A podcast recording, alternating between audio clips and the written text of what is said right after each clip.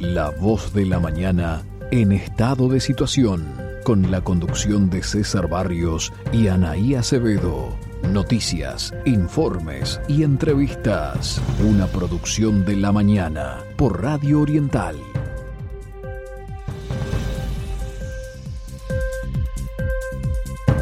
Muy buenos días amigos, bienvenidos a La Voz de la Mañana en estado de situación, 104 años al servicio de las libertades públicas, comenzando este programa el sábado 24 de julio. Buenos días a la audiencia, buenos días César, ¿cómo estás? Muy buenos días Anaí, ¿cómo te va? Bueno, tenemos una jornada que parece que hoy se va a presentar mejor que días anteriores, ¿no?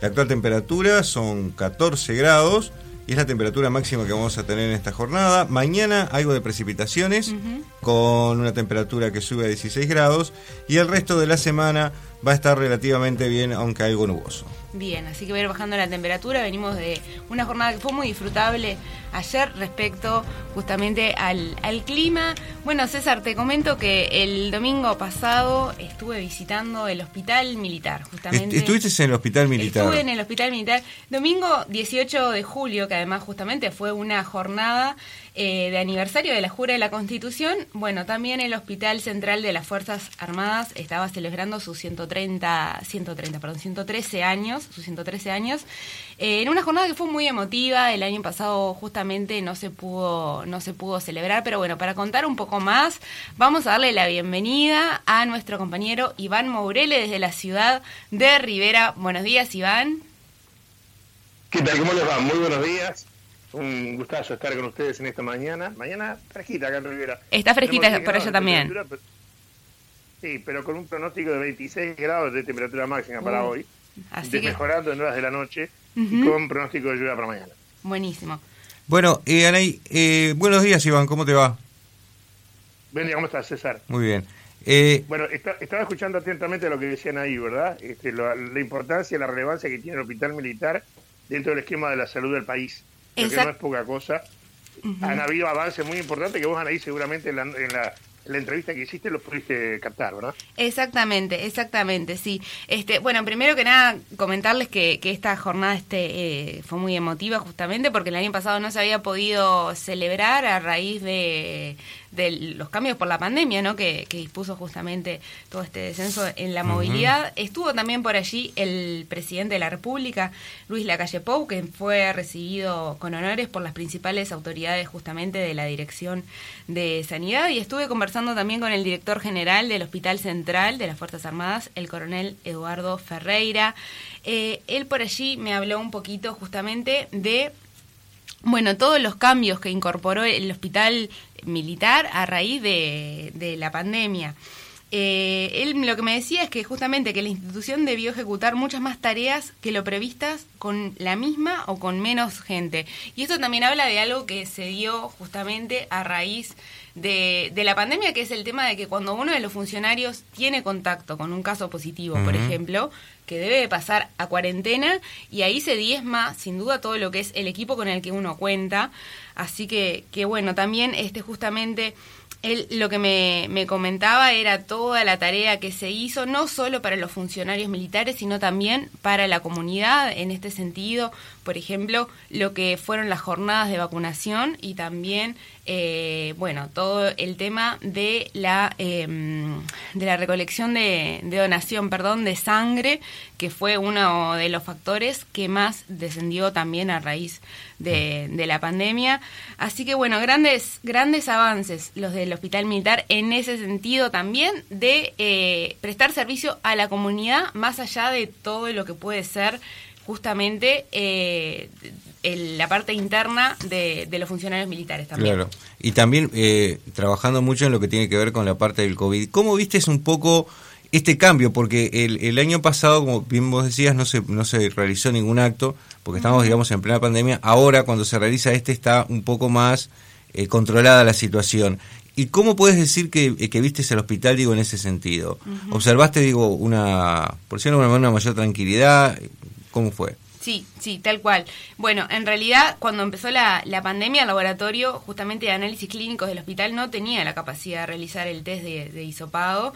Este, bueno, para eso se incorporó el equipamiento y el, y el conocimiento necesario. Es decir, cuando llegó la pandemia, justamente agarró un hospital que en ese sentido eh, pudo fortalecerse con lo que mencionábamos recientemente, con menos gente todavía y bueno, y esto también, este, César, Iván y, a nuestra audiencia, eh, les cuento que, yo le preguntaba justamente al coronel Eduardo Ferreira cómo fue que logró avanzar, o sea, fortalecerse y avanzar en ese sentido, siendo referente para el país. Él me hablaba por allí de, espíritu de cuerpo, que, que, me gustaría, este, bueno, comentarle también a la audiencia que el reglamento define el término espíritu de cuerpo como un sentimiento afectivo que nos arraiga al lugar donde vivimos y que nos lleva a cumplir con nuestras obligaciones de forma entusiasta, ejemplar y poniendo todo de nosotros, así lo comentaba Eduardo Ferreira. Así que bueno, por allí estuvo un poco mi, visita por el hospital militar. Iván, contanos un poco eh, cómo estuvo, cómo estuvo la semana, cómo lo viste vos. Bueno, mira, eh, primero sí, seguí atentamente lo que tú decías y, acá en el departamento de Rivera eh, se cuenta con eh, médicos riverenses que trabajan allí y que han tenido gran destaque. Digo, yo no, yo no soy, yo soy nacido y criado en Montevideo, pero arraigado acá en Rivera hace muchos años. Y esto lo vivía como algo propio, ¿verdad? Porque realmente cuando hay destaque de ese tipo, hay médicos que están en lugares muy, muy, muy importantes dentro de lo que es el esquema de salud. El hospital militar lo es y bueno, creo que da, para, destacarlo. Acá estamos mm, todavía trabajando con eh, el tema de la, eh, de, las, em, de la zona franca. La zona franca lo hablamos la semana pasada. Eh, la, zona franca hoy es la preocupación que tenemos aquí en Rivera. Nosotros publicamos una nota con el intendente Richard Sander y haciendo un análisis de todo lo que es la gestión. Calculen ustedes que esto viene de varios años atrás. Se viene trabajando, se insistió con el gobierno anterior, se insiste con este gobierno. Al decir el intendente Sander eh, los expedientes están recorriendo tres ministerios, con todo aprobado, con el análisis de la Dinama, en fin, está todo firmado.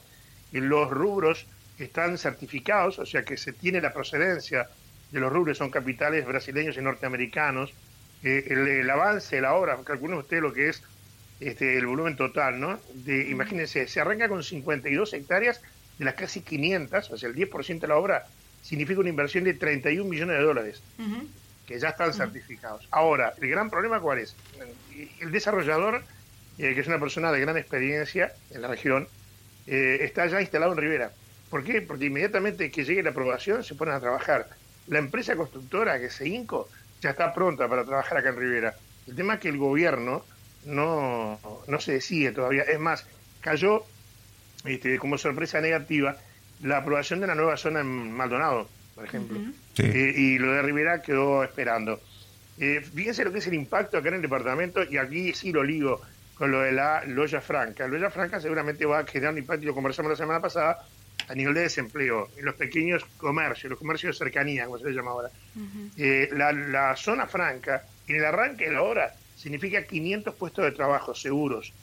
y, y, en el desarrollo de la obra se puede aumentar hasta más de 2.000 puestos de trabajo que para el departamento de Rivera es un impacto realmente eh, muy, muy importante. Por ahora estamos en espera de novedades, de que el gobierno, el presidente de la República, le va a dar una reunión esta semana que viene eh, a el intendente Sander con el senador Viera y el diputado Osorio, en el bloque, porque por ser integrantes de la coalición, ¿verdad? Obviamente tienen mejor posibilidad de, negociar y quieren ver este, fechas futuras para poder ir eh, armando este proyecto. Kilómetro 480 de Ruta 5 es el lugar este, elegido y ya comprado eh, casi 500 hectáreas para este proyecto que pretende cambiar la realidad del departamento. Pero ahora, insisto, dentro de la preocupación, este, seguimos esperando.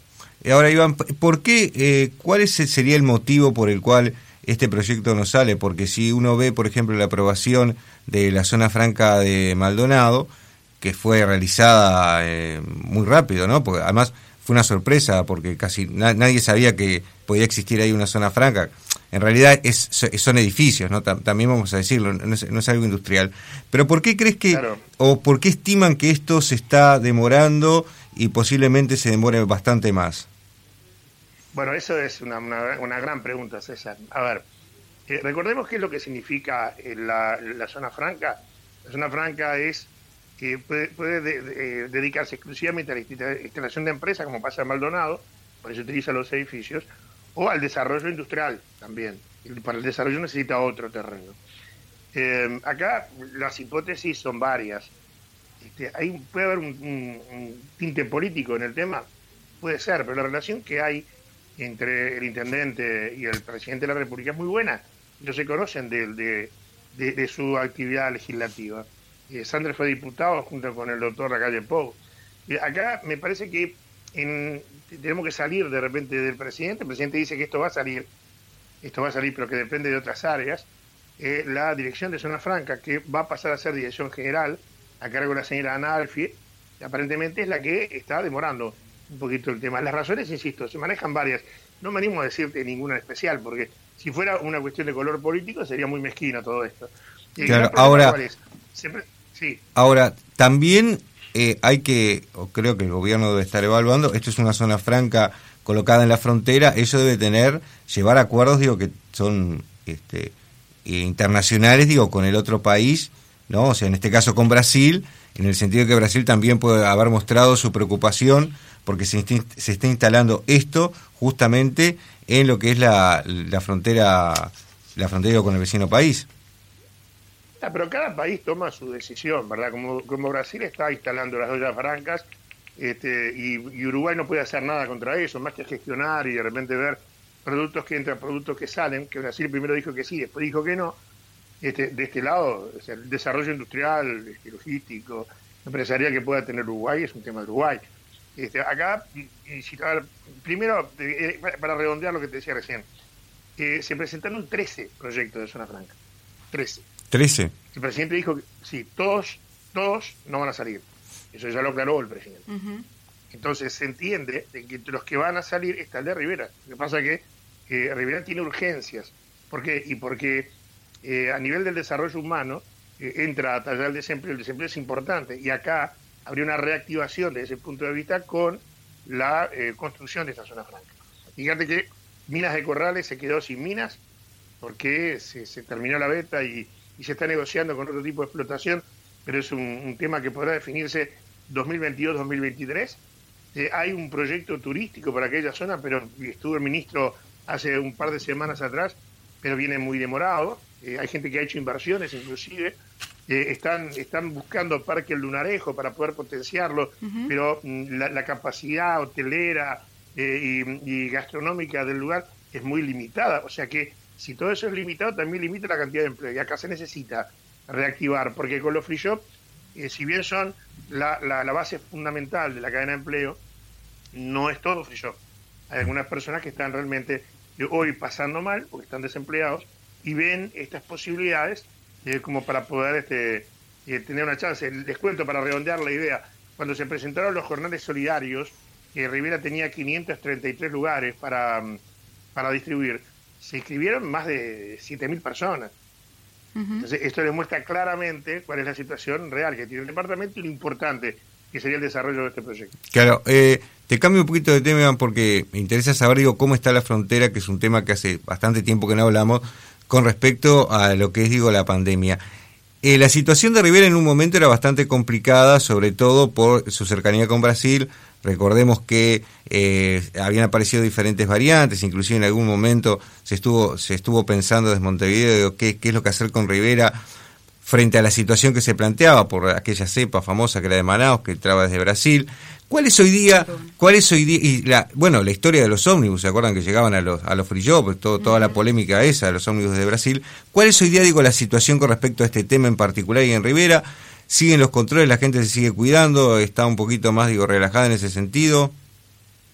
No, no, mira, eh, aunque parezca mentira, los números, que son muy buenos, de Rivera no pasa de cuatro casos, eh, cuatro casos ayer, los días anteriores fueron de un caso nada más, o sea, la situación está controlada, eh, las autoridades están muy optimistas, pero no por eso dejan de enviar el mensaje de que la gente se tiene que cuidar. Se mantienen los protocolos en los free shop muy estrictos, porque además hay equipos de la Inspección General que están recorriendo eh, los diferentes lugares, están controlando el aforo, eh, las medidas de control, ¿verdad? Temperatura, alcohol en gel, el uso de tapabocas, y la gente En general, yo te diría que 90-95% de la ciudadano riverense, estando en la vía pública, aunque no sea obligatorio, utiliza el tapabocas.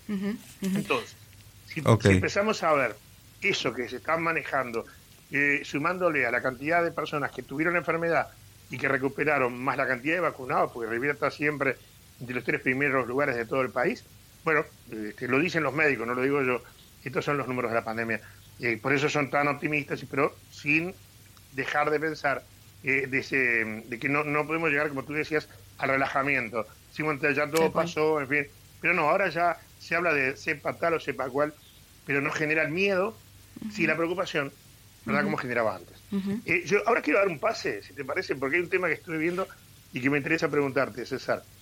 Eh, acá también se generó en Rivera la polémica por los fondos de colonización para la eliminación de los asentamientos. Rivera tiene varios asentamientos. Sí, Sí, es, es, un tema digo que se está tratando. Estuve trabajando la semana pasada sobre ese tema en particular. Actualmente digo el proyecto era se planteaba de que son dos impuestos que eh, recauda colonización que estaban destinados para la compra de campos para colonización, lo que el gobierno plantea en la rendición de cuentas es que esos fondos se transfieran a un fideicomiso que se encargue eh, en el tema de la erradicación de asentamientos. Lo cierto es que el Partido Colorado eh, se, había, se opuso a, esa transferencia, concretamente, porque se decía de que eh, colonización no recibiría más fondos. Es un tema bastante complejo sobre el cual han habido, existen actualmente avances y se está buscando eh, una, una, línea intermedia, contemplar sobre todo las posiciones del Partido Colorado. Y en primer término te diría que lo que se está hablando hoy día es de sacar ese dinero, pasarlo directamente a ese fideicomiso y buscar otro tipo de fondos para eh, colonización. Es, el, reitero que esos fondos se utilizan básicamente para la compra de campos, pero hoy día existe el tema central de que eh, colonización tiene eh, bastantes campos comprados que no los ha entregado aún. Y esto llevó a que el senador Sebastián da Silva del Partido Nacional dice que está frustrado con lo que sucede en colonización, estuvimos hablando con él. También sostiene de que estos impuestos fueron creados por Mujica, eh, textualmente dijo, lo creó para limpiar sus pecados por la extranjerización de la tierra en forma récord durante su administración. Recordemos todo, todo el ingreso de capitales para comprar campos durante la administración del presidente Mujica. Entonces se creó este impuesto. En concreto, y el, el proyecto se encuentra en lo que es el tema rendición de cuentas, lo que se va a hacer es... Eh, estos dos impuestos, los fondos que recauda, pasarlos a ese fideicomiso y se está buscando cómo eh, aportar otro dinero de otro lado, no se sabe dónde, a colonización para que pueda continuar con lo que tiene que ver con la compra de campos. Básicamente es eso. Muy bien. Bueno, recordarte, recordarle a la audiencia que... Cortito, cortito, cortito, no, para decir, redondeando. Y Rivera tenía hasta hace pocos días un director en colonización que es el ingeniero Guido Machado Creo que ahora Guido Machado asumió la vicepresidencia del INAC, por lo que tengo entendido. Eh, pero Machado nos decía que si bien estos fondos salen de colonización para los asentamientos, hay algunos recursos que tiene colonización a los cuales no ha accedido, que están en, rentas generales, que tienen que ir a buscar a las rentas generales presentando un proyecto y, se estaba trabajando en eso. Insisto, como hay tanto cambio, tan dinámico, tan política, no sé en qué quedará. Pero también nos dijo que la idea del gobierno nacional como tú decías, por la existencia ya de terrenos no adjudicados, la idea es no comprar más terrenos. Desde colonización se entiende que sí, que tienen que seguir comprando eh, y por ahí anda la cosa. Pero parece que algún rubro hay que tenía que ir a rentas generales con un proyecto para poder sacarlo, rubros no ejecutados y que también suman más o menos unos 30 millones de dólares. Muy bien. Recordarle a la audiencia que todos estos temas justamente los pueden encontrar tanto en la edición impresa de la mañana como en la web www.lamañana.uy. Me gustaría abrir también las, las líneas de comunicación a través de WhatsApp por el 099-757-343. Bueno, por allí la audiencia nos puede escribir y, leemos un mensaje al aire. Y ahora sí, vamos entrando ya en lo que es el tema del día de hoy, que es la forestación. Y, y bueno, antes de avanzar también me gustaría justamente poner un poco en un marco, un marco histórico ¿no? de, de esto, porque la situación de, la forestación actualmente surge con una ley creada en 1987, una ley que sin duda fue beneficiosa y que tenía la intención en ese momento de promover una actividad agropecuaria que diversificara las exportaciones, pero que al mismo tiempo aprovechara también todas esas tierras. Y acá viene una de las cuestiones interesantes que son denominadas como tierras de prioridad forestal, es decir, aquellas tierras donde no tienen lugar ni la ganadería ni la, ni la agricultura y bueno, poder sacarle justamente un, provecho. Eh, e, en, ese momento en el que surge la ley había bastante incertidumbre porque estamos hablando de eh, incorporar justamente árboles, que son los eucaliptus, que no son propios de estas tierras y por lo tanto no se sabía cómo es que podían justamente eh, reaccionar, cómo reaccionarían al suelo y al clima, ¿no? Era una justamente de las dudas que se tenía en ese momento. Bueno, a raíz de ello surge la primera oportunidad de instalar la primera planta de celulosa y el Estado le otorgó beneficios fiscales justamente a Bondia que estaban destinadas un poco a reducir esa incertidumbre de, que recién mencionábamos, que afectaba al sector privado que al mismo tiempo no tenía la capacidad de absorber.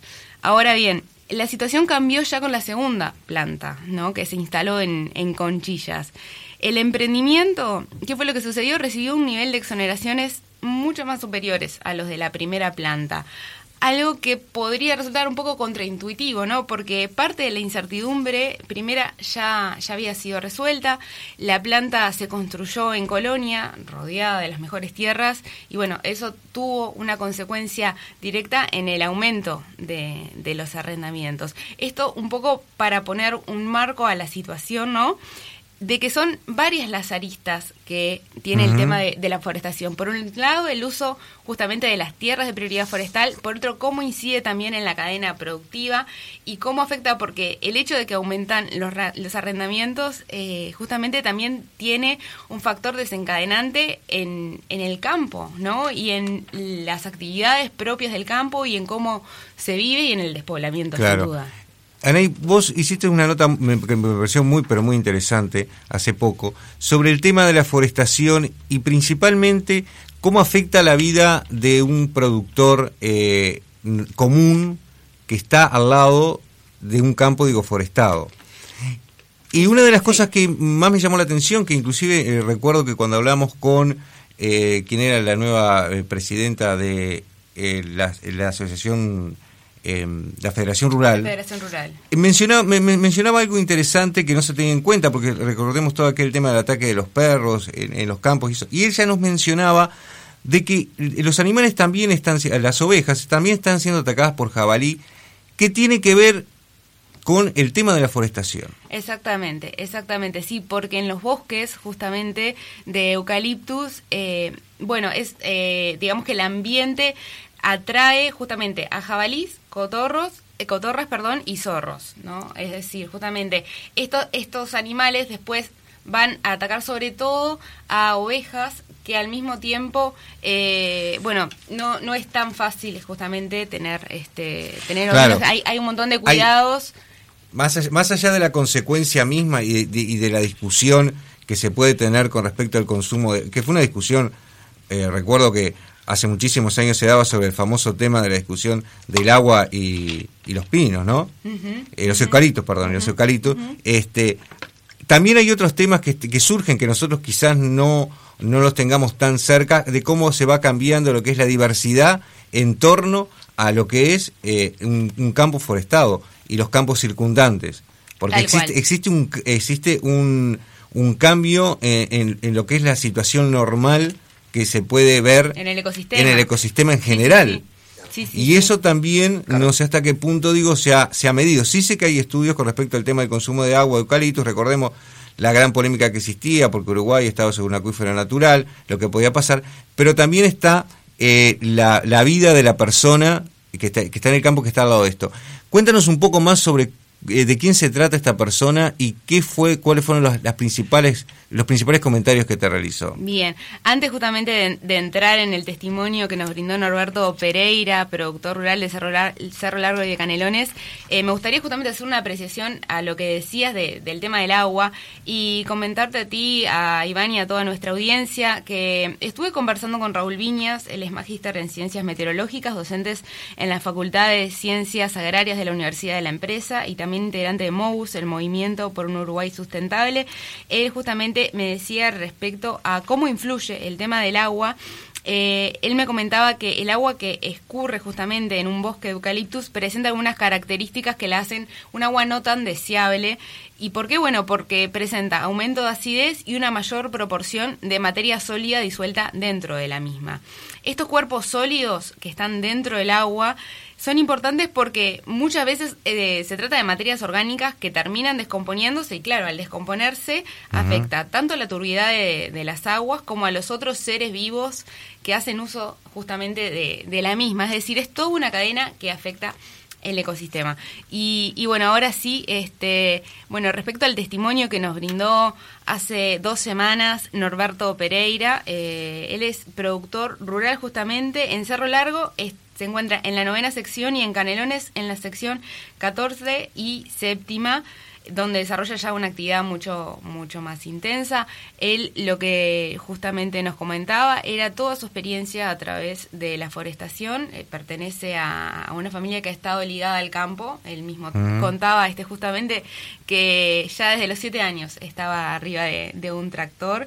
Y bueno, y no solo a, a, digamos, a la situación que se genera a través de, por ejemplo, él también planta soja y bueno, todo lo que fueron los años de, de sequía, sino también cómo, eh, cómo seguir produciendo al lado de, de la forestación.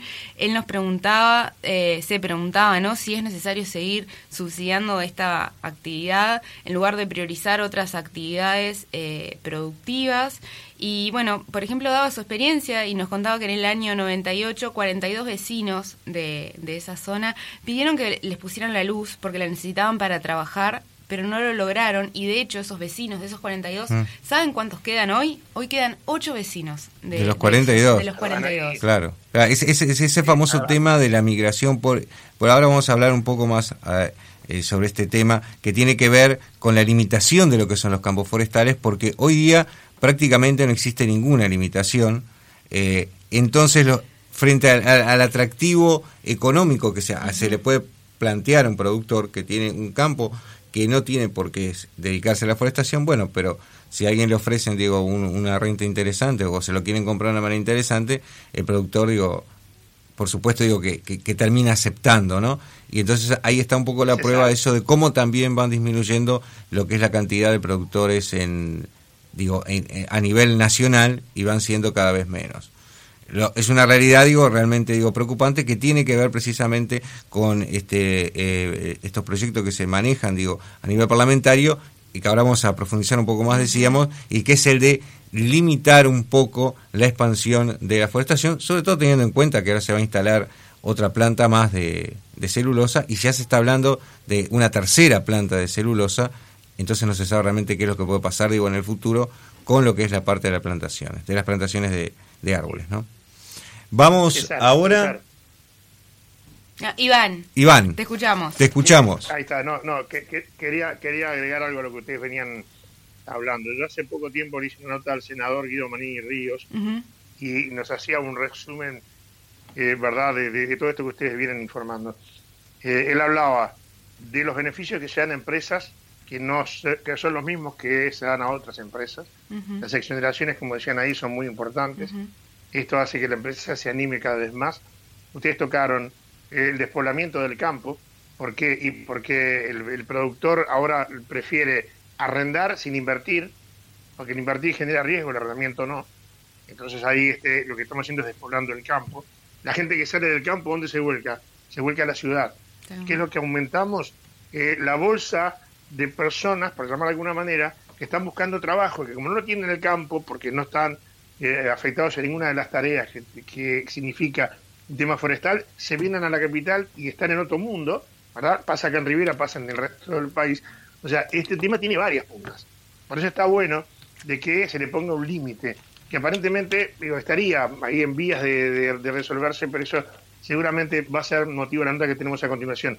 Pero insisto, son varias, varios temas sobre una misma problemática que, bueno, nos estaría haciendo mirar el campo que antes era, eh, ¿verdad?, el, agro, la ganadería y lo demás, bueno, enfrentado a todo esto que estamos viviendo con la forestación, que viene de mucho tiempo. Ahora, los ambientalistas ya reclamaban, como decían ahí, ¿verdad?, por el tema del agua y por el tema del eucalipto y hasta de los pinos, porque también hay pinos, ¿verdad?, que están, están generando eh, exportaciones eh, a diferentes países muy importantes. Hace poco un, barco de, este, demandó 3.000 camiones cargados de pino para poder llevar. Entonces, este, eso dice, bueno, eh, desactivamos por un lado, reactivamos por el otro. Lo claro, que, es, es, identidad, ¿verdad? Es un, tema interesante también, digo, al margen de esto ya lo estamos culminando, pero digo, es, es interesante lo que fue esas, creo que fueron dos exportaciones que se realizaron de madera a, a China, en un momento donde el precio de la, manera, de la madera a nivel global